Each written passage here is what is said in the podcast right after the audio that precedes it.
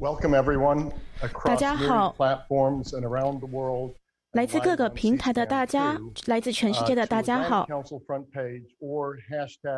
大家可以到大西洋理事会的网页来看我们的这个直播。我们非常有人荣幸。邀请到美国国务卿庞蓬佩奥，他不但是个前国会议员，也是个前军人，还是个 CIA 前 CIA 局长。那我是大西洋理事会的主席 Camp，我很荣幸来主持这次的会议。那我很高兴我们在以色列还有中东达到了和平。之后，总统跟内唐雅亚胡他们会签署一个和平的协议。我很高兴在这个半个小时邀请你来到这边，来一起谈论欧洲对于中共威胁的觉醒。那我们先来讲一下中东现在的一些议题，看一下这个长期的规划。美国是怎么跟那边的国家进行同盟？那我们先从中东开始吧。那蓬佩奥回答说：“非常感谢你今天邀我来到这边，很荣幸跟你们在一起。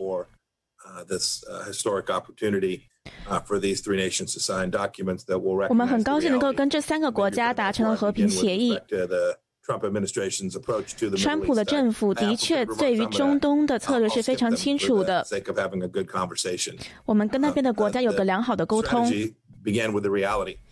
我们的策略是从现实去着手的。过去我们的政府对中东的政策是放任那边。没有办法对那边达到一个民主的进程。那我们现在是采取了不同的策略，我们是以和平为基础。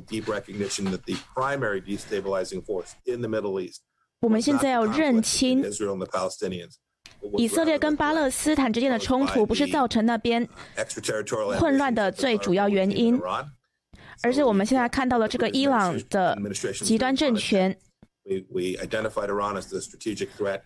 我们现在也把伊朗视为对美国的一个非常长期的威胁。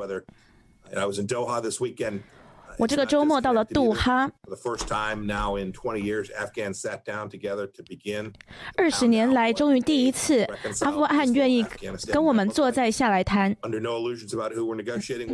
who these parties are, how difficult that process will be. But it's again, it's a recognition of the reality that things that America has accomplished. There's fewer than 200 Al Qaeda left in Afghanistan today. 我们现在看到阿富汗现在的这个恐怖政权已经减少。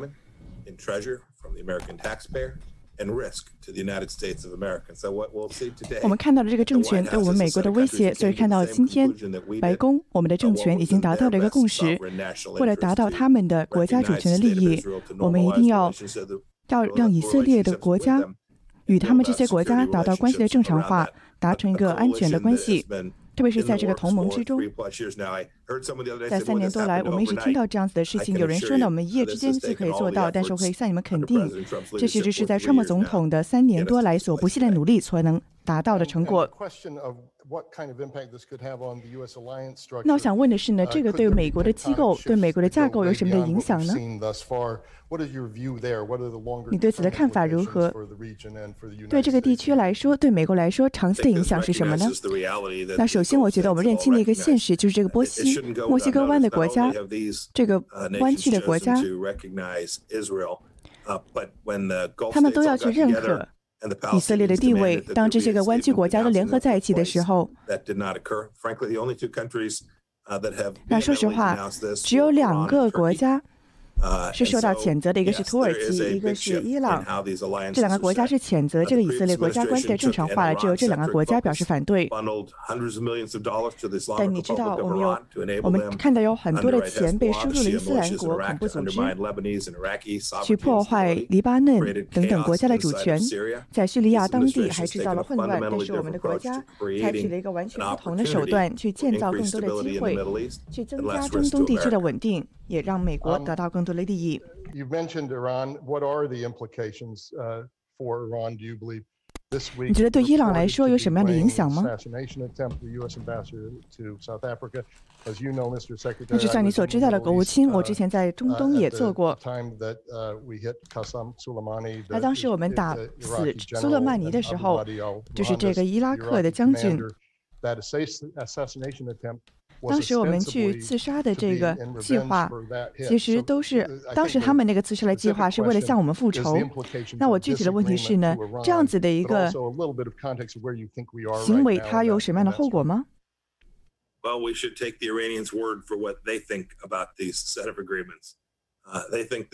那伊朗的人，伊朗那边的政权是觉得呢，这样子的协议对他们来说是十分重要的。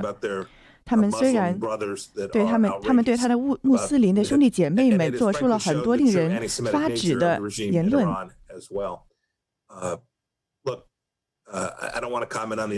那我不太想对这个情报披露更多，但是呢，那些个伊朗的人的确需要。做出反应，这是四十多年来所都在做的事情了。他们进行政治刺杀，包括在欧洲还有在其他地方这么做的时候，是为了让他们建造全世界的代理人机构。这是一个伊朗的行事方式。但是我们的努力是呢，要建造一个共通的理解，去阻止这个政权这么做。你可以看到这一点，你可以看到他们哈斯布拉的能力正在减弱。包括这个毒品的贩卖的活动也已经开始减少了，而在伊拉克你也看到。他们想把这个独裁政权再次的掌权，但是我们要阻止这一点，这都是因为川普总统的努力。我们在中东的行事方式，几十年来的行事方式，并没有让美国得到安全。我们不会再如此重蹈覆辙。主持人说：“谢谢你。”那我们现在移到中国吧。很多人都在说，现在川普的外交政策，他们是指到中东还有中国，是现在的政府。最关注的，而且也会是川普遗留下来的非常长远的一个影响。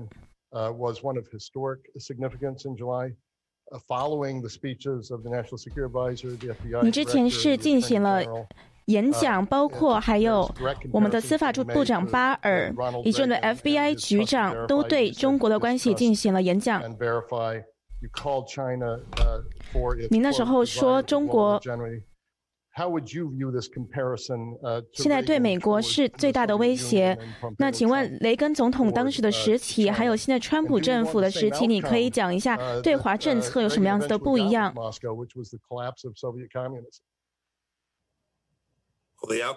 蓬佩奥回答说。大家当然现在是都想要建立起来一个世界上面的规则。我们希望全世界热爱自由的人可以对未来的世世代代形成一个理念上面的影响。那我之前说中国是想要以经济利益来达到他们的来达到他们的目的的时候，这是我那时候讲的。之前习近平不是讲党，也不是讲说要庆祝，他是想要讲说建立起一个王国，建立一个马克思主义还有列宁主义下来的一个极端的政权。他们的一个模型是已经发展出来了。这些事情都是习近平知道的。这从很长一段时间以来，西方世界当时是睁一只眼闭一只眼。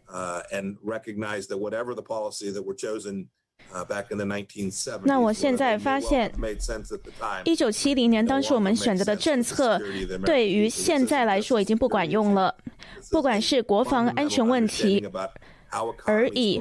这也是关于我们美国要怎么去建立一个基础的繁荣的发展，还有我们的基础理念。这个对川普政府的外交政策来说是非常重要的，应该也对其他国家的外交政策来说都是非常重要的。主持人说，有人批评说。我们如果之前更多的把同盟聚在一起的话，我们现在对抗中国是会更加有利的。那你觉得你是在哪里成功了？那你在哪里又比较忧虑？你看一下德国、南韩或是日本，他们的他们的中国都是最大的贸易伙伴。那你怎么看这件事情？蓬佩奥说这个是一个很重要的问题。我看过这样子的评论，那我会给你两个回答。第一个是说，你知道吗？我们需要的最大的同盟就是我们的美国人民。美国人民一定要从根本上了解中国对我们的威胁。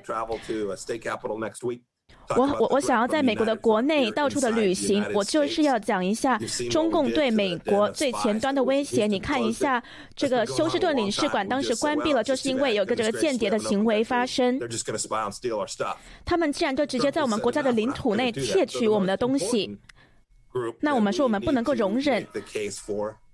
我们的确是说我们一定要说服美国人民说这个是我们最大的威胁。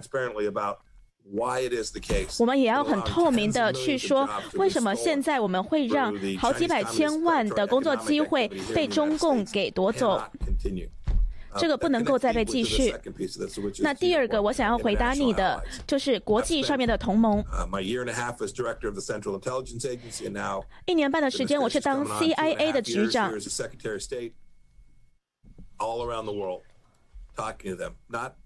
那我现在是国务卿，我也到处去旅行拜访这些国家。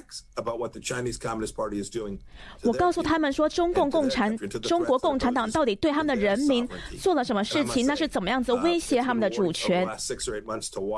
我说，在六到八个月之间，之前的六到八个月，我的确看到这个浪潮的转变。他们现在已经渐渐的意识到了中共的威胁，不管是在疫情上面的掩盖。还是现在这个他们的基础建设在非洲已经崩塌。他们现在也在发现他们在自己的资源领域中是被剥削。那我们他们也知道说，美国会跟他们并肩站在一起，对抗来自中共的威胁，来自中国共产党的威胁。我是亲眼见到，亲眼见到美国的商业领袖，他们现在更加清楚的了解现在这个跟中国做交易的一个政治上面子的威胁。General Jim Jones, Executive Chairman Emeritus of the Atlantic Council, former National Security Advisor, Supreme Allied Commander Europe. 我们大西洋理事会的一位成员说。他是问了一个问题，他想要更加深入的问一下。他说：“中国现在已经把欧洲变成了一个这个关注点。那你去过欧洲？你看到当地五 G 的状况？那他对你的问题是你将会如何的将这样子的使用去形容呢？”那除了华为之外，是否还有其他的选择可以提供给我们的盟友呢？那 GMS 就像。他一一如既往的一直都在问好的问题。我们可以做的，在美国，所以可以做的，我们是有这个能力，可以去掌控信息。比如说，来到我们大使馆的信息，这是我们可以掌控的。这是个小的例子。现在，全世界来到我们国家大使馆的信息，都是要来自可信的运营商的。这个系统必须是不可以把这个信息输回给中国共产党的或者他们国家的机构的。但是我们正在建造这样子的系系统，与我们的盟友一起，无论是澳大利亚、日本、南韩还是在印度，每一个国家呢都与我们达成了一个共识，就认识到来自中共的威胁。那作为一个另外的选项呢，我非常沮丧的是看到一个华为以及在美国美国的技术公司上在五 G 上的差距。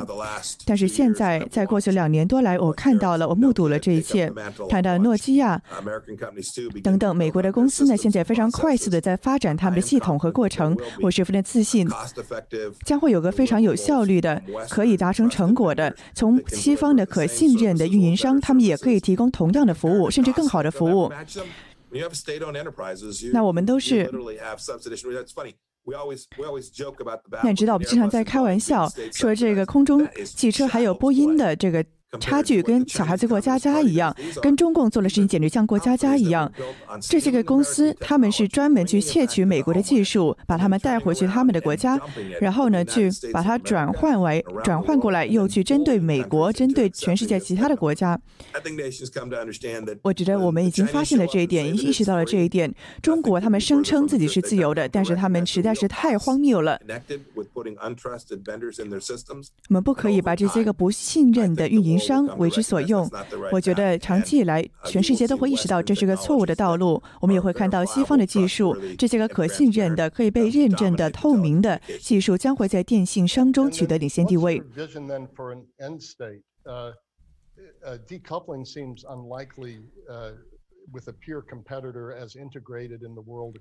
那你知道中国和美国呢？和在世界经济上是个非常并驾齐驱的竞争对手。那么脱钩似似乎是不太可能的。那你觉得这个政策要怎么发展呢？这是个非常好的问题。那你记得我们当时在挑战苏联的时候，有没有人知道它会怎么发展？但是我可以告诉你，在今天这里还有很多可以发生的。我们知道最终这个情况将会是如何，我们也非常的清楚。中国共产党，他们也会做出决定，我们也会做出反应。但是看起来呢？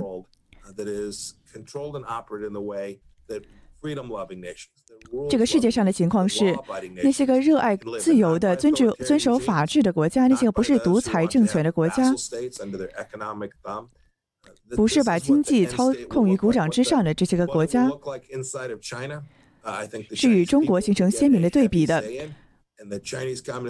我觉得中共产党他们也会将不得不做出这个对他们来说非常艰难的决定。他们并不是十尺高的，他们有非常多的挑战，还有困难。在中国内部有许多的挑战，他们想要达成个全球的威权。那我希望呢，所有参与这个会议的人都能够得到一个教训，得到一个信息，就是说他们在过去十年中的理论。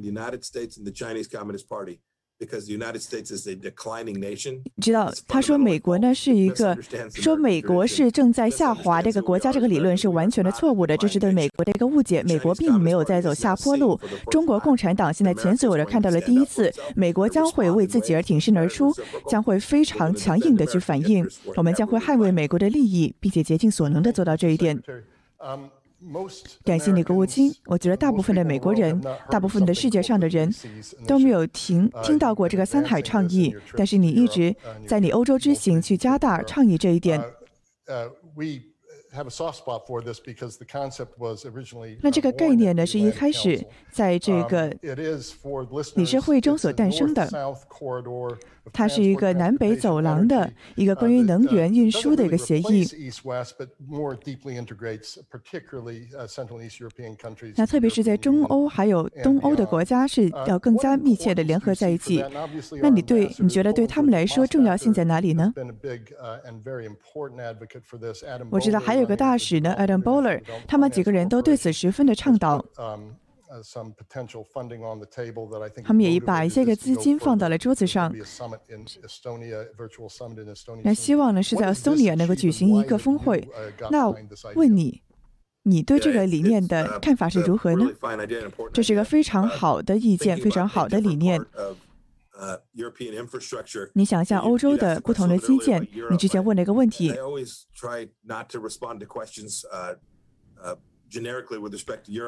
那关于欧洲呢？我不想泛泛而谈的去回答问题，因为有很多不同的国家，他们都因地制宜的有不同的状况。那比如说呢，巴尔的摩海附近的国家，他们的国家的状况与其他的地方的状况是截然不同的。所以说，我们给了他大概十亿美元去支持他的上海三海倡议，给了他们的国防支持，包括帮助他们更好的准备在这这个国家轮换的助助力，还有在外交上的力量。也是希望能够加强他们南北之南北之间的结合，包括在白俄罗斯所看到的，现在就把这个问题越发的凸显出来，更加重要。那想问你，俄罗斯还有中国的问题？在战略上，你觉得如何看待呢？那在这个三海倡议之中，我们的确在认清中国共产党它的威胁，特别是它针对这些个三海倡议国家的威胁。我们与北约也看到了这一点，我们去重新看了我们的策略，去保证他们能够应对来自中国共产党的威胁。因为中共它在威胁的北约的国家，无论是网络安全上，还是还是说在太空领域上，还是说在通信上、电信上、基本建设上。我们都能够，我们都希望能够巩固在冲突的时候我们所需要具备的能力。我们正在努力的去应对，不仅来自中国共产党的威胁，那当然了，还有来自这个北约。历史上与俄罗斯的冲突，从中也是提出了一些个威胁。那国务卿先生，你的一个很大的特质呢，就是你不喜欢自我吹嘘。但是我还是要问你一个个人的问题：，川普总统在上一年中非常明确的说到，说呢，本来是想把你派到堪萨斯州的参议院中，但是你还是留在了国务院。那如果川普继续连任的话，你会怎么做呢？这么个决定，他的动机是如何呢？你在今年作为国务卿，或者甚至是在第二任的国务卿之中，你有什么样的目标吗？那 Fred，我很热爱堪萨斯州，我和我的妻子都十分想念这个地方，这就是为什么特别有吸引力了。但是说实话。我没有考虑过特别积极的去竞选。我知道我有这个巨大的殊荣，去带领美国的国务院在川普政府之中工作，去实行一些个我们今天早上所说到的计划。那有点像一个罗根时代的计划，我们要基于现实，要为美国的人民带来好的成果。我们将会尊重我们所有的盟友和朋友，达成一个同盟，特别是这些个有着相同想法的国家，我们希望能够与他们达成同盟。所以说，川普总统如果能够连任的话，我觉得我们会到时候再看一看。他有很多的工作任重而道远。现在中国共产党他所发出的威胁仍然存在，我们还要达成我们现有的目标，所以说还有很多的任务要达成。我很希望能够参与其中。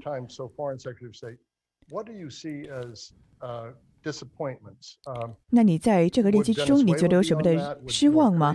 无论是北韩还是委内瑞拉，我知道事情在没有做完之前都还是未完成的。但是你觉得有什么事情本来可以做得更好的吗？那说实话，现在开始反思也太早了一点。那么关于你的这个问题，我们还是有很多的美国人被劫持为人质，被劫持在很多其他的地方。那当然了，我们带回了很多的美国人，这是我们引以为豪的工作。但是，甚至还现在还是有很多的美国人在绑架、被绑、被绑架作为人质，在世界各地，这是我们每天都在想的问题。那关于北韩呢？我们是希望金正恩能够改变他的立场，但是现在还没有太多的风声。我们还有很多的工作要做。那包括还有日本和南韩，甚至是与北韩我们之间的努力，是希望能够看到这个机会能够。随着时间的发展，看到更多的机会。那还有一个问题呢，你不是经常被问到，但是我觉得非常有趣的是，是关于不可被剥夺的神所赋予的人权。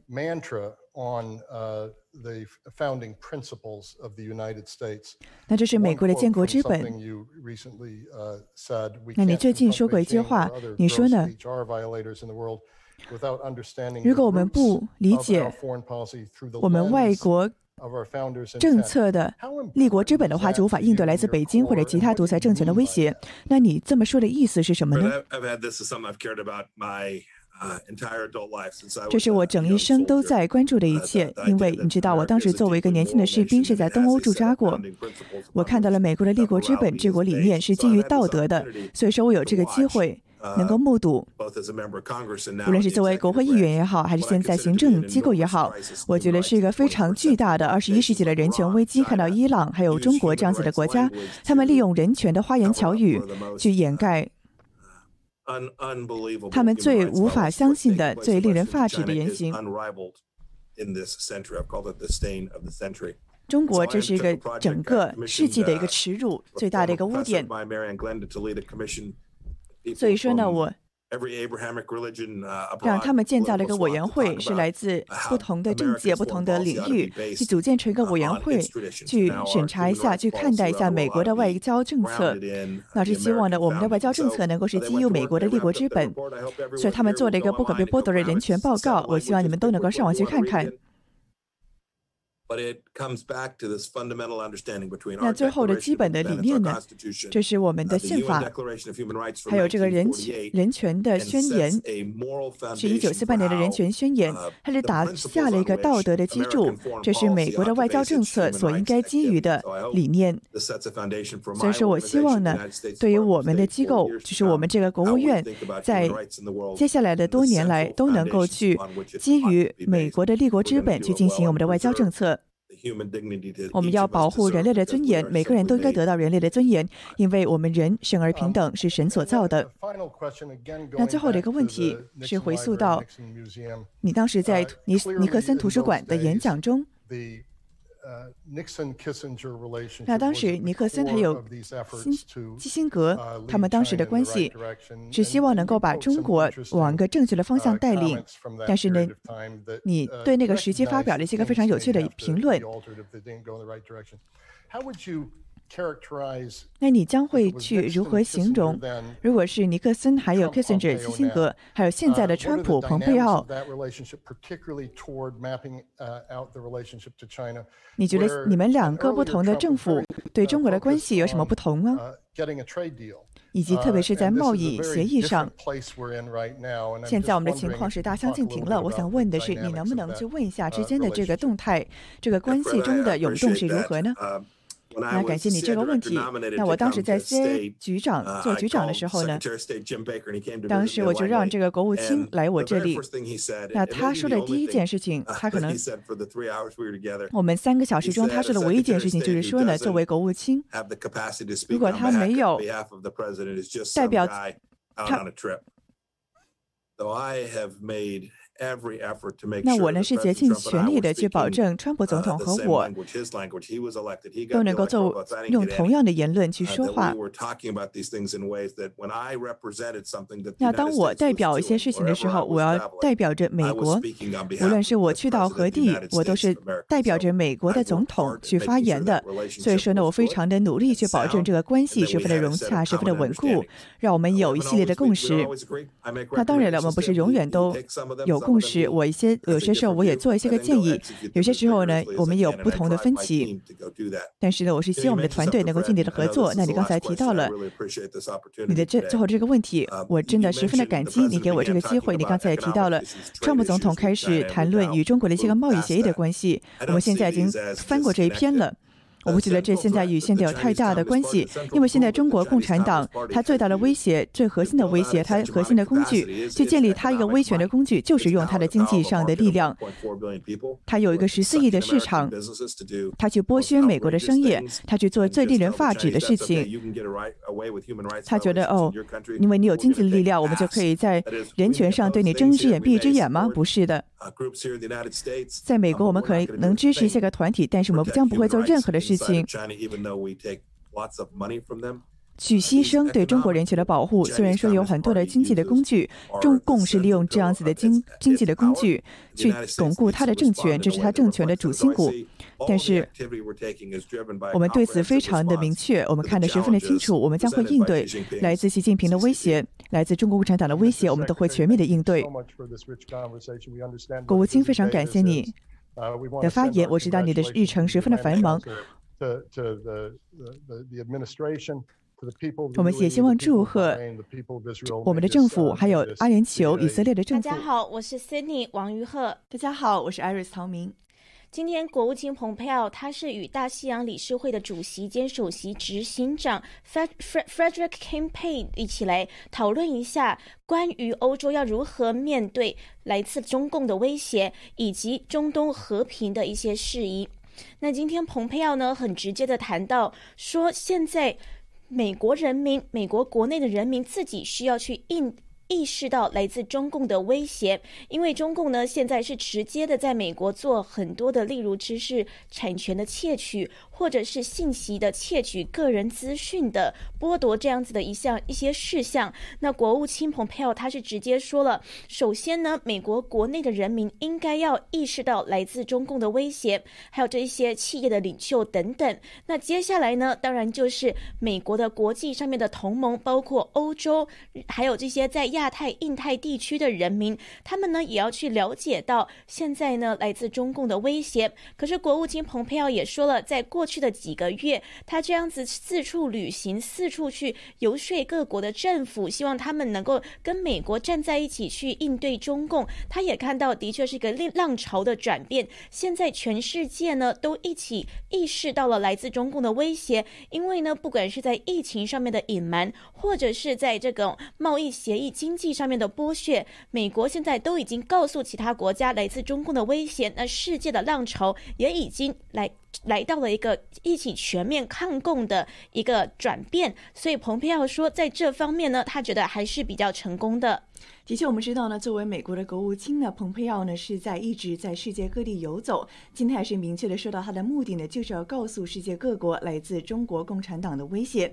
那么，的确呢，美国是一直在领军着世界去抵制中共的渗透及侵入。蓬佩奥呢一直也在游说欧洲，特别是这个东欧还有中欧的国家呢，去抵制中共。